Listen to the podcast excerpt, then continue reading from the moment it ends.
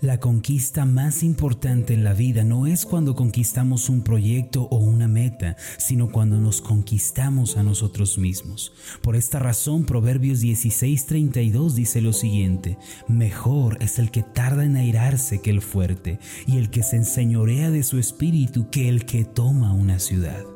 Por supuesto, Dios desea que seamos conquistadores de la bendición y las promesas dadas por Él. Sin embargo, la conquista más importante es cuando nos conquistamos a nosotros mismos y llevamos una vida que agrada y glorifica el nombre de Dios. El milagro más importante es el que se lleva a cabo en nuestro interior, en nuestro corazón. Para que podamos ser tales conquistadores y disfrutemos de la bendición celestial, hay que renovar nuestro conocimiento de Dios.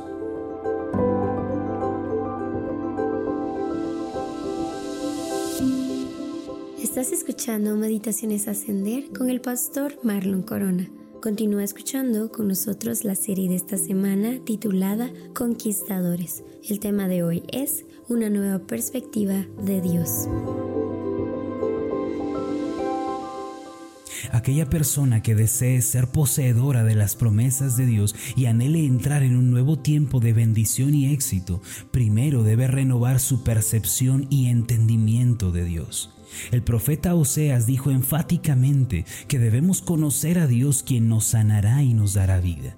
En Oseas capítulo 6 versículo 3 está escrito lo siguiente, y conoceremos y proseguiremos en conocer a Jehová como el alba está dispuesta a su salida, y vendrá a nosotros como la lluvia, como la lluvia tardía y temprana a la tierra. Esto significa que Dios puede ser conocido, pues Él mismo se ha revelado a través de la Biblia. En las Sagradas Escrituras Dios nos revela su carácter, su voluntad, su plan y su manera de obrar. Aunque somos invitados a conocer a Dios, debemos tener algo presente, que nunca podremos conocerle completa y absolutamente.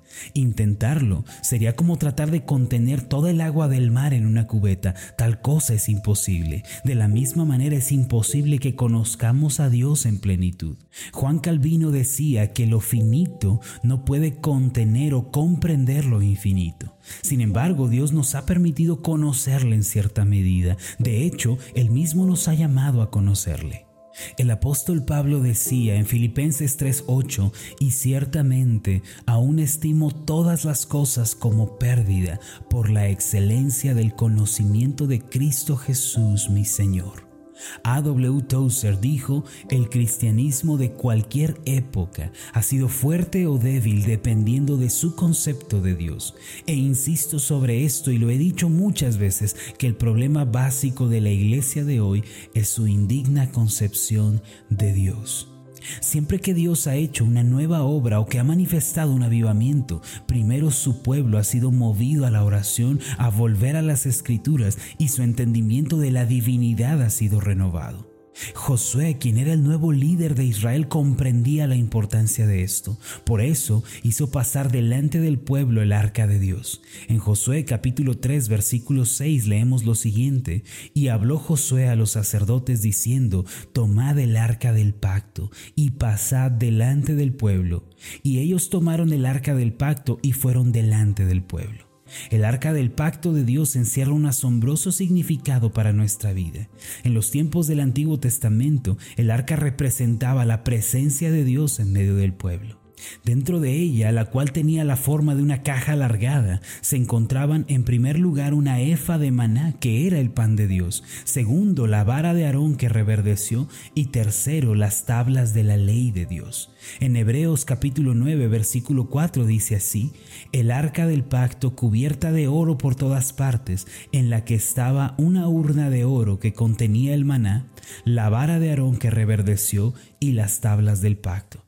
Sin embargo, ¿qué representan estas cosas y cuál es su significado para nosotros el día de hoy? Así como el arca del pacto pasó delante de los israelitas, pasa también delante de nosotros. Esta arca del testimonio para nosotros el día de hoy simboliza la presencia de Dios que debe ir delante nuestro. Estos tres elementos que encontramos en el arca representan algo asombroso. En primer lugar, el maná, que fue el alimento que Dios dio a los israelitas mientras ellos caminaron por el desierto, significa el sustento de Dios para sus hijos y su eterna provisión. En ocasiones llegamos a pensar que Dios no tiene interés en las necesidades del día de hoy, ¿cierto?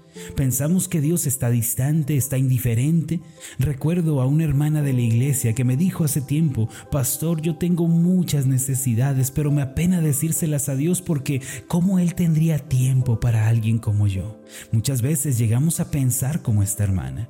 No obstante, el Dios de la Biblia es un Dios misericordioso que provee, que suple para las necesidades de sus amados. Nunca debemos dudar de la provisión de Dios, sino que debemos descansar en que Él ya ha preparado todas las cosas anticipadamente. Ahora la vara de Aarón representa para nosotros el día de hoy los milagros y la autoridad de Dios.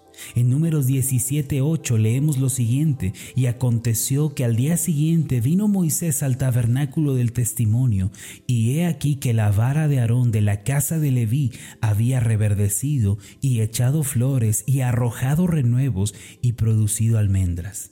Aunque se trataba de una vara seca y sin vida, Dios hizo que aquella rama reverdeciera y diera su fruto. ¿Qué significa esto?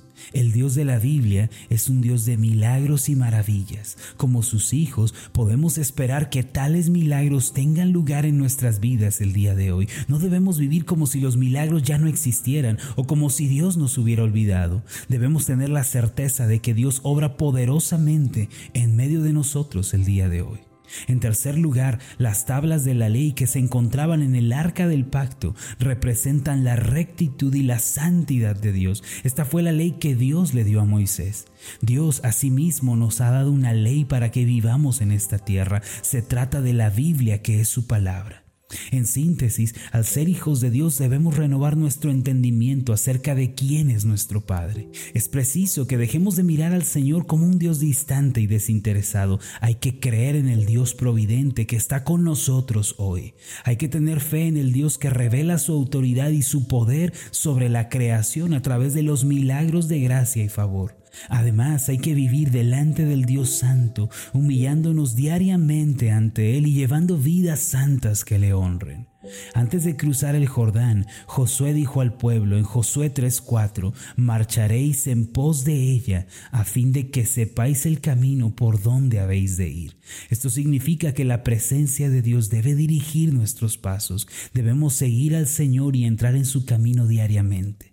Antes de ser poseedores de nuevas bendiciones, de mejores tiempos y victorias, primero debemos renovar nuestro entendimiento sobre Dios. El arca del testimonio nos habla sobre quién es Dios, cómo actúa Dios y su voluntad para su pueblo.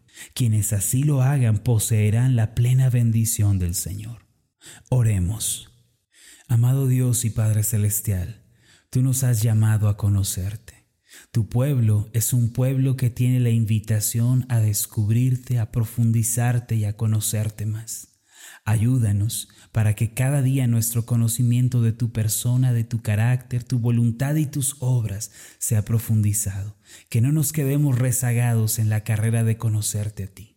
Así como el arca del testimonio, tú vas delante de nosotros, Señor, tú avanzas y esperas que te conozcamos. Podemos conocerte como el Dios que provee para toda necesidad, como el Dios que hace milagros y tiene autoridad en el mundo de hoy, y el Dios que ha revelado su voluntad y ha revelado también su carácter. Ayúdanos a vivir profundizando más y más sobre quién eres tú. En el nombre de Jesús. Amén y amén.